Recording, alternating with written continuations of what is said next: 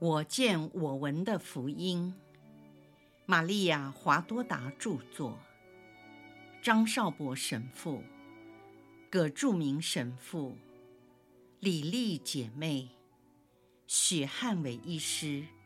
联合翻译。第三册：耶稣光荣的复活至圣母蒙召升天。第六百三十二章，耶稣在不同的地方显现给不同的人。五，耶稣显现给约哈南的一批农夫。皓月当空，普照着约哈南的原野。这是一个万籁俱寂的夜晚，贫穷的农舍。在炎夏闷热的晚上，由于室内空间窄小，里面到处都挤满了人，只好打开门窗睡觉，以免窒息。耶稣进入农舍一个比较大的房间，月亮好像拉长了光线，照在农舍的地面上，有如皇宫中的名贵地毯。让耶稣走在上面。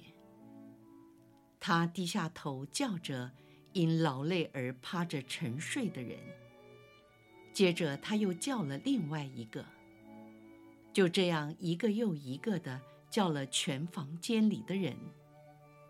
他们都是他忠心贫穷的朋友。然后耶稣进入更小的茅舍。把那些睡梦中的人也都叫醒了。他轻快地移动，好像飞翔的天使。把全部朋友叫醒后，便走出了房间，站在几棵大树的中间，等候他们出来。这些农工半睡半醒，一前一后，先是走出来了两个人，然后三人。接着是一人，最后是五个人一起。跟在后面的是几位妇女，她们觉得奇怪，自己被熟悉的声音叫醒，不仅是同一个声音，也是同一句话：“来，到果园去。”这些人边走边整理他们简陋的衣服。而妇女也在整理着他们的头发，彼此小声地说：“我认为很像纳扎勒人耶稣的声音，也许是他的灵魂，因为他已经被杀了。你们没有听说过吗？我不相信，因为他是天主啊。可是岳厄尔亲眼见到他背着十字架游街。”昨天，当我等候农场管理人，他在谈生意的时候，有些人跟我说，他们曾见到几位耶稣的门徒路过伊茨勒尔，他们都说耶稣真的复活了。别作声，你知道庄主说过，谁在谈这件事，小心挨鞭子，打死也没关系。总比我们活着受罪要好。可是耶稣已经不在了，但那些杀死他的人现在变得更邪恶。他们居心叵测，坏到极点，因为耶稣复活了。他们边行边低声交谈着，走向果园去。是主。有个妇女大声喊道：“她是第一个下跪的。”其他的人叫着：“是她的幽灵。”有人便害怕起来。是我，别怕，也不要喊叫，都到我身边来。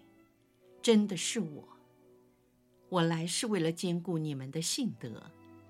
我知道你们都饱受阴谋诡计的干扰。看到了吗？我的身影在地上，这是真实的身体。你们不是在做梦，我的声音也是真实的声音。我是那曾经与你们同时共饮、爱护你们的同一位耶稣，现在依然爱着你们。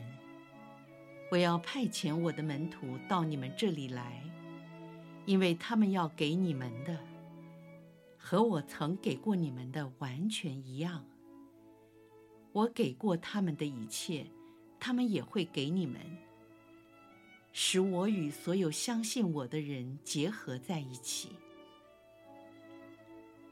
你们要忍受你们的十字架，有如我背负了我的十字架一样。你们要忍耐，要宽恕。他们会告诉你们我是怎样死的。你们要效法我。痛苦的途径才是奔向天国的道路。你们要安心地走这条路，将来必会得到我的天国。为了进天国，没有其他的路，唯一的道路是诚行天主的旨意。对人要慷慨，要爱众人。假如还有别的道路，我自然会告诉你们。我自己走过了这条路，因为它是正确的道路。你们要信守西奈山的法律，因为这是天主永恒不变的十条法令。同时也要坚守我的教导。我的门徒就要来教导你们，好使你们不致陷入恶人的阴谋中。我降服你们。你们要常记住，我爱了你们，在我光荣复活的前后都来过你们这里。我实实在在告诉你们，现在有许多人希望能见到我而见不着，特别是那些有权势的人。但我只显现给那些我所爱的人和爱我的人。有人大胆地问说：“所以真的有天国吗？你真是莫西亚吗？”好多人企图说服我们不要相信这一切。你们不要听信他们的话，但要记住我的话，也要听信你们所认识的我的门徒向你们说的话，因为这些才是真理。谁听从而且实行的，即使他只是一个仆人或是奴隶，将成为天国的公民和继承人。耶稣说完，张开双臂降服了他们，就不见了。哦，我再也不怕什么了。我也不怕，你听到了吗？原来天国也有我们的份。但我们必须做好人，也要宽恕人，还要忍耐，更要坚持下去。我们要去寻找门徒们，他竟这样眷顾我们，我们只是贫穷卑微的仆役。我们该把今天发生的事告诉他的宗徒。但如果约哈难知道了这件事，还有多尔卡，为了禁止我们说出去，他们可能会杀了我们。那我们就保持缄默，只说给主的仆人听。米该亚，你不是要载货到塞弗利吗？你顺道去纳扎勒，说给他们听。你说，说给谁听？说给他的母亲，他的宗徒，他们可能和圣母在一起。他们慢慢散开，彼此低声谈论着他们未来的计划。耶稣显现给达尼尔，他是法利赛人赫尔基亚的亲戚。和公益会的西满，法利赛人赫尔基亚和几个党羽正在研讨，应如何处置西满。原因是这位公益会的议员西满，从圣周五那天开始，就好像发了疯似的泄露太多的事。他们想了几个办法。有人建议把他送到郊外无人居住的地方，在那里只留下一个忠信的仆人，与西满有相同想法的人陪伴着他，这样就没有其他人听到他的喊叫和说话。有些比较厚道的人相信西满只是暂时失去了理智，等过一段时间。自然可以恢复健康，因此认为还是让他住在原处或许更好。赫尔基亚说：“我把他送到这里来，是因为找不到更适合的地方。你们也都知道，我对我的亲戚达尼尔已无法信赖。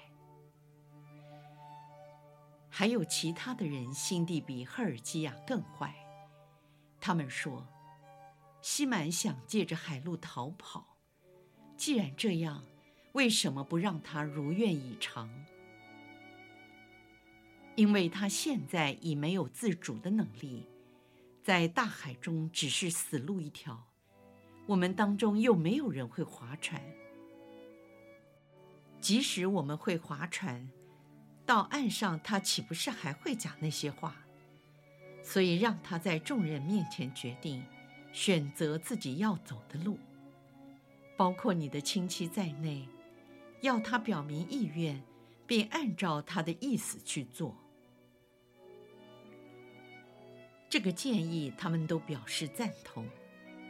于是赫尔基亚叫来他的仆人，把西满和达尼尔都找了来。这两个人来到之后。达尼尔在他们面前显得很不自在，而另外的西满像个白痴。西满，你听着，你说我们拿你当囚犯，怀疑我们要杀害你。你们必须这样做，因为这是命令。西满，你简直语无伦次，安静地听着。你认为去哪里你才会康复？在海中，在海中，在海中没有任何声音，没有任何坟墓，因为坟墓会打开，死人会出来。我母亲说：“闭嘴，听我说，我们爱你，把你当作亲人一样看待。”你确定要出海吗？当然，因为这里的坟墓会打开。我母亲说：“你可以去，我们送你到岸边，并给你一艘船。”而你，达尼尔大喊地说：“你们在谋杀！这个人已经失去了神智，他不可能单独出海。”天主不勉强人的意愿，难道我们就可以强迫他了吗？这个人发了疯啊，已经没有理智可言，他的智慧还比不上一个婴儿，所以你们不能够。闭嘴！我们都知道，你只不过是个不学无术的农夫，明天就启程出海，西满。你可以满意了，出海，明白了没有？啊，这样我就听不到世上的声音了，不再听到。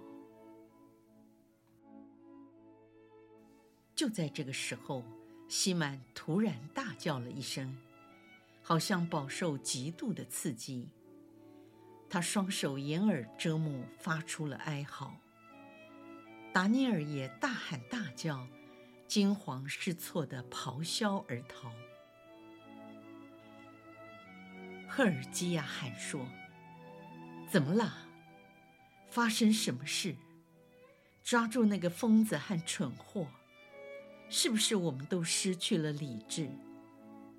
被称为疯子的人是赫尔基亚的亲戚达尼尔，他才跑了几公尺，就匍匐在地上。